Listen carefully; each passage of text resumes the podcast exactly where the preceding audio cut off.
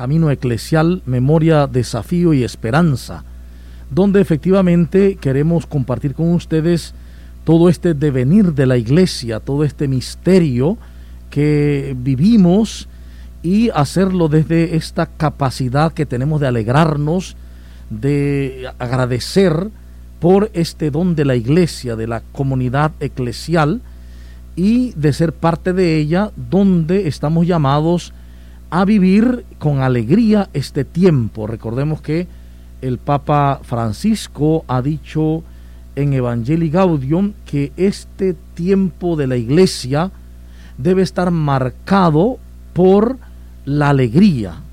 En esta etapa de la historia nueva, la iglesia debe estar marcada por la alegría.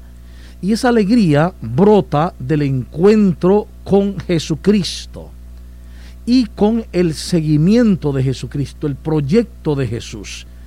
Eh, por lo tanto, eh, eh, en ese camino miramos esta primera asamblea eclesial de América Latina y el Caribe, que ya decíamos la semana pasada, es un camino maravilloso porque la sinodalidad eclesial es un signo de corresponsabilidad de todo el pueblo de Dios en la asumición en asumir, en recibir, aceptar, vivir y anunciar el reinado de Dios.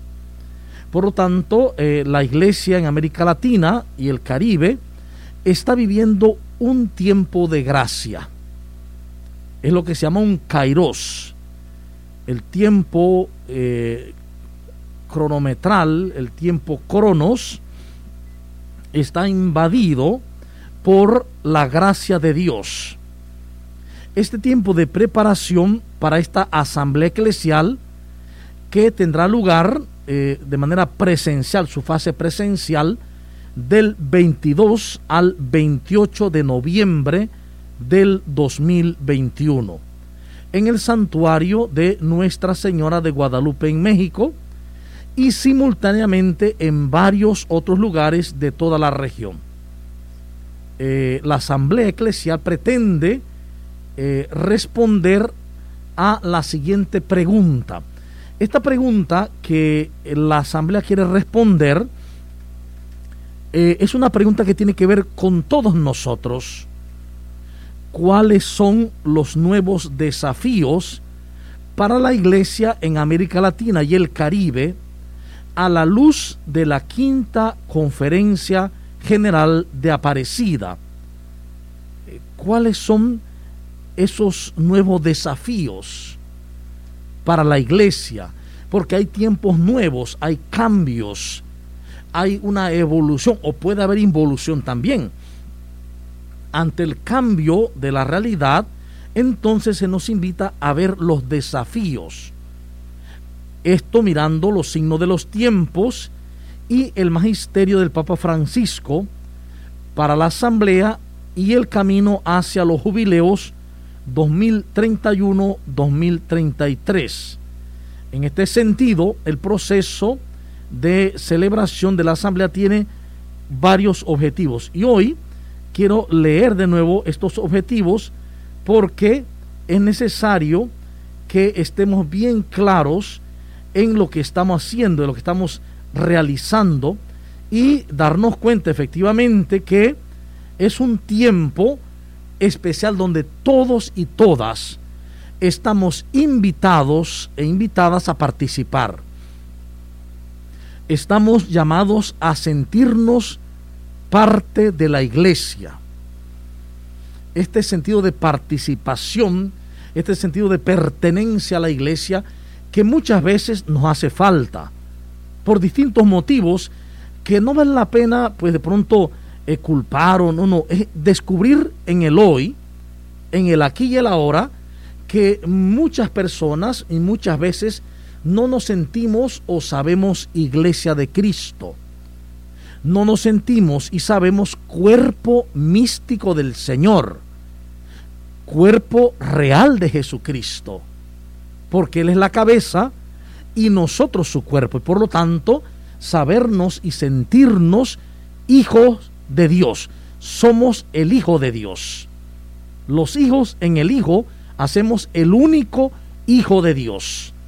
El único Hijo de Dios que se llama en el, en el catecismo católico se le dice el Cristo total. La cabeza y el cuerpo. El Cristo total.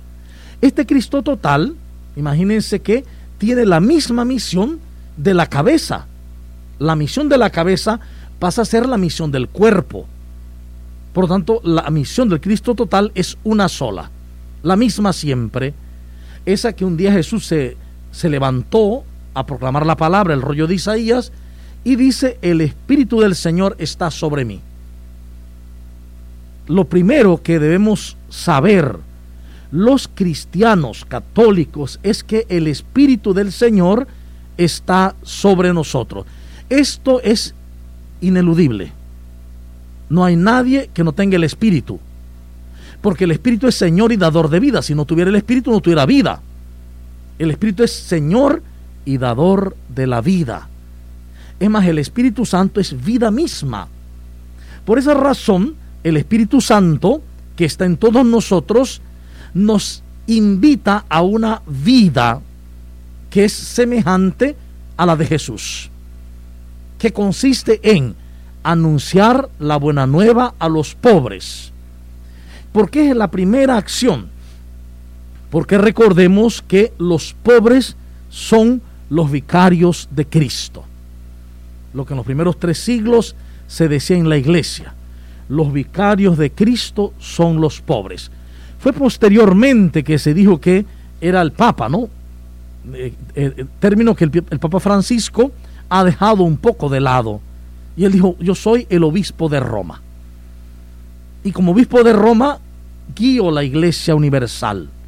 Pero soy obispo de Roma. Un obispo con los obispos. Entonces, interesantísimo. Entonces, sabiendo esto, el anuncio de la buena nueva a los pobres, el primer elemento. El segundo es la liberación de los cautivos. Dar liberación a los cautivos. A los que están cautivos de mil cosas en el mundo. Cautivados. Presos de sí mismo, del mundo. Dar vista a los ciegos. A los que no pueden ver el ciego no es solamente el ciego físico, sino el ciego del corazón, porque no ha sido capaz de ver con el corazón, de tener la, la visión crística, la visión divina. Dar liberación a los presos, libertad a los presos, es decir, llegar al mundo de los, de los presos, de los privados de libertad, y, y anunciar el año de la gracia del Señor. Un año total, un tiempo total de perdón, de alegría, de vuelta al orden, el año de la gracia del Señor, el gran jubileo de la vida. Entonces, en virtud de esta misión que tenemos todos, entonces miramos los signos de los tiempos, miramos los desafíos y entonces nos preguntamos, ¿qué hacer? Por eso, esta primera asamblea tiene objetivos bien claros que ya la semana pasada lo mencionamos, pero hoy eh, deseo profundizar en ellos. ¿Por qué razón? Porque solamente cuando tenemos objetivos claros podemos avanzar, podemos realizar el camino. Si uno sale a un lugar y dice, bueno, voy a salir, pero no tengo objetivos, no sé para dónde voy, no sé qué camino voy a tomar. Entonces, hay, un desconcierto, hay un sin saber. Aquí los objetivos son fundamentales, puesto que nos permiten ver hacia dónde vamos y qué es lo que vamos a hacer. Por lo tanto, el primer objetivo son cinco objetivos que tiene esta primera asamblea eclesial. El primer objetivo es reavivar la iglesia de una nueva manera. Miren que no nos vamos a inventar la iglesia. Vamos a reavivarla. Si hay que reavivar algo o alguien es porque está muriendo o está aturdida. Uno reaviva algo que se está muriendo. Si está vivo no es necesario, no hay, no hay, que reavivar nada. Si, hay que, si se llama reavivar es porque se está viendo que la iglesia está en una fase en que no tiene la vida suficiente, no vive la vida suficientemente, no vive la vida abundante de su cabeza, de su Señor. Por eso hay que reavivar la iglesia. Recuerden que la iglesia eres tú. La iglesia somos todos. Santos fieles y santos pastores. Somos todos. Entonces, reavivar esta iglesia. Pero dice, hay que reavivarla de una forma nueva. ¿Cuál es la forma nueva? Esta forma nueva es la que ya encontramos en el documento de Aparecida, cuando dice que es preciso y necesario que en la iglesia recomencemos desde Cristo.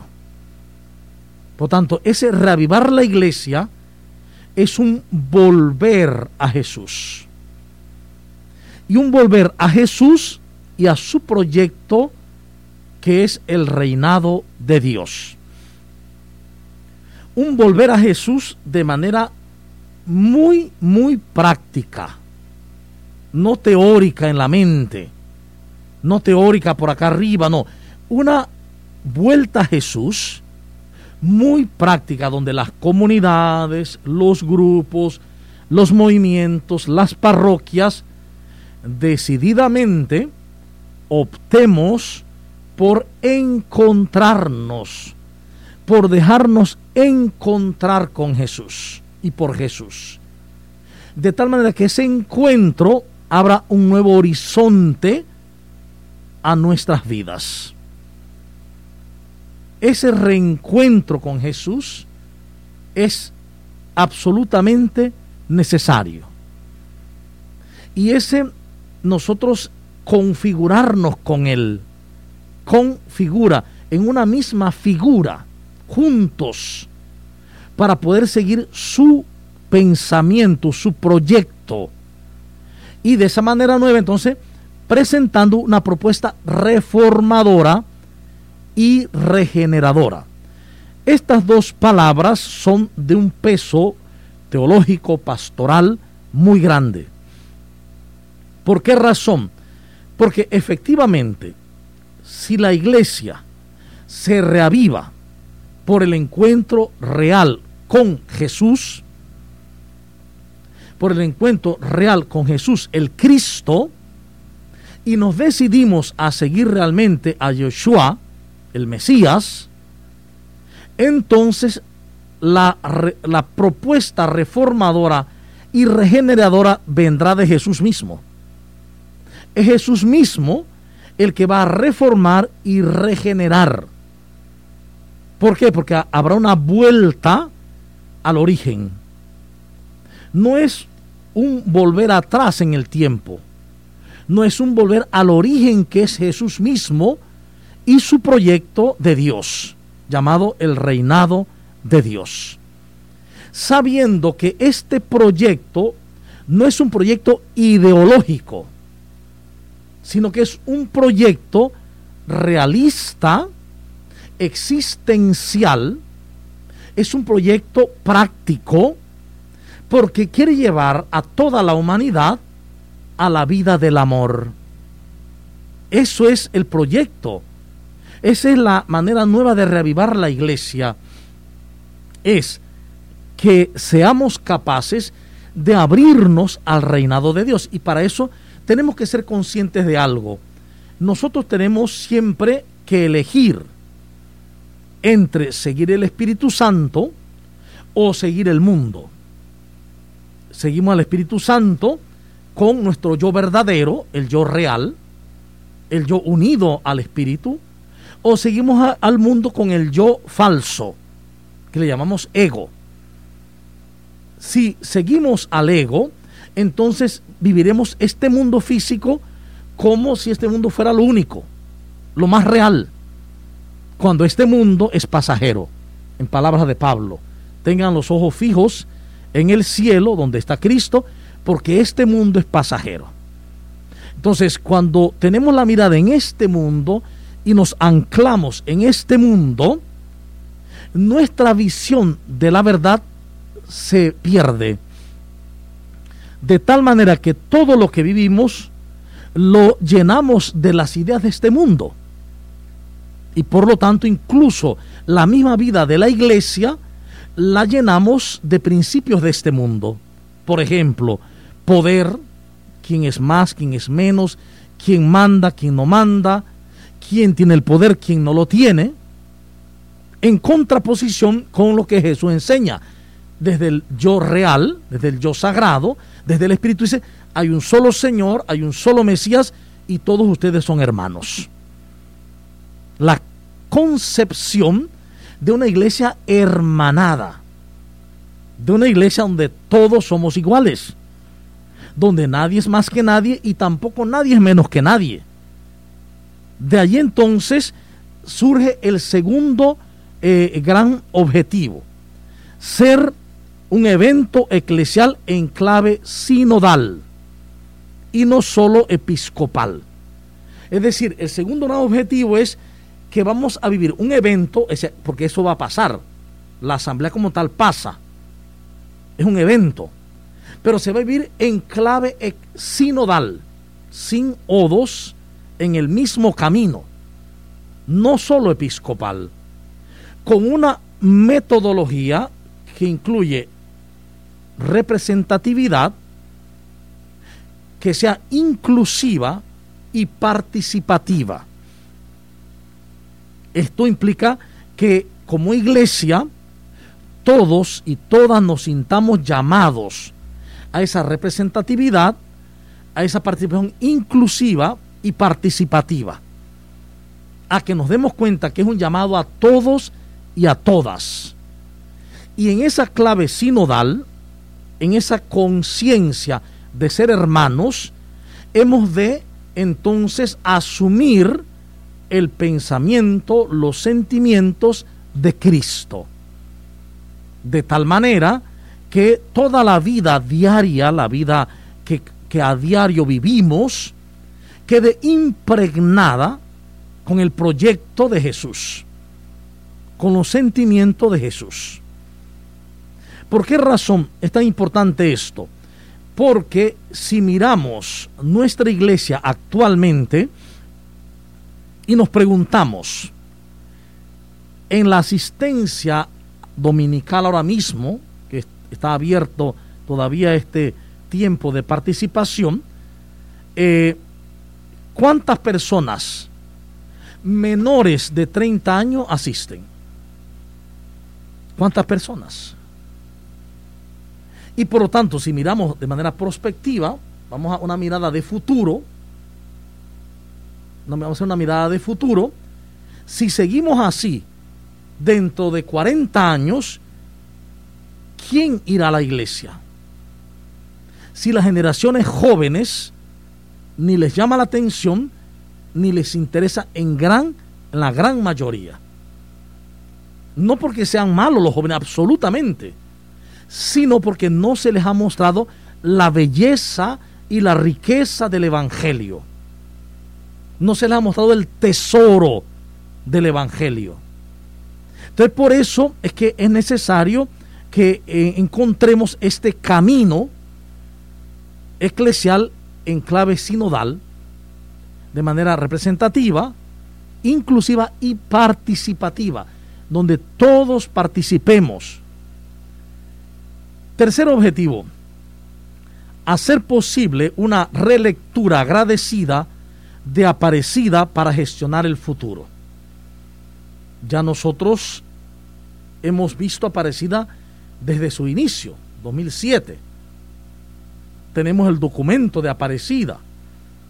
Por lo tanto, hay que releerlo, hay que hacer una relectura agradecida de Aparecida. Por todo lo que Aparecida nos ha propuesto y que muchas veces, en gran mayoría, no hemos desarrollado. Pero sí se puede releer ahora para gestionar el futuro. Es decir, las grandes propuestas de Aparecida que siguen siendo válidas hoy, muy válidas. ¿Sí? Entonces, estas propuestas, asumirlas y aplicarlas para gestionar el futuro. ¿Por qué? Porque el futuro podemos mirarlo como grandes escenarios. Y esos escenarios dependerán de lo que hagamos hoy nosotros. Si asumimos el proyecto de Jesús, el reinado de Dios, dentro de 20, 30 años habrá un tipo de escenario. A diferencia de que si no lo asumimos, habrá otro escenario.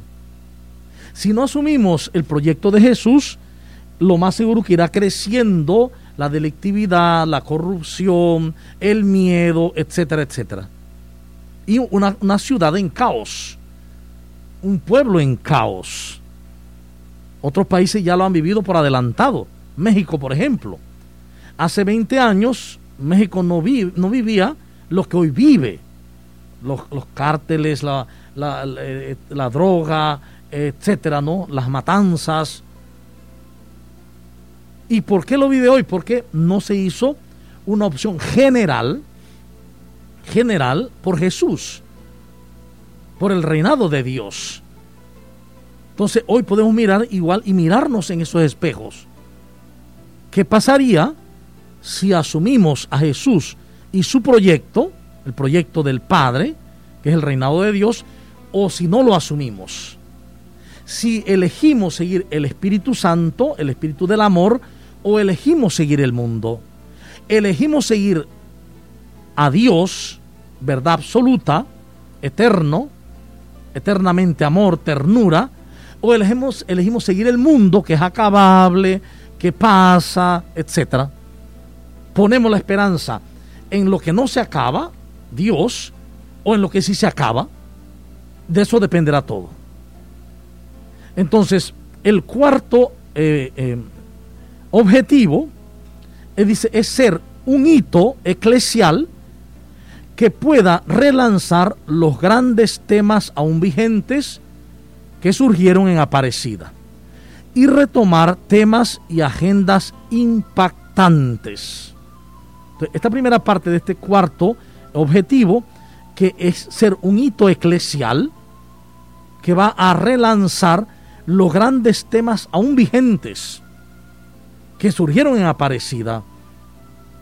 La misión continental, por ejemplo, el estado permanente de misión, la iglesia salida que procede de allí con ya con Francisco, hacer un hito de esto y retomar temas y agendas impactantes que son necesarios hoy.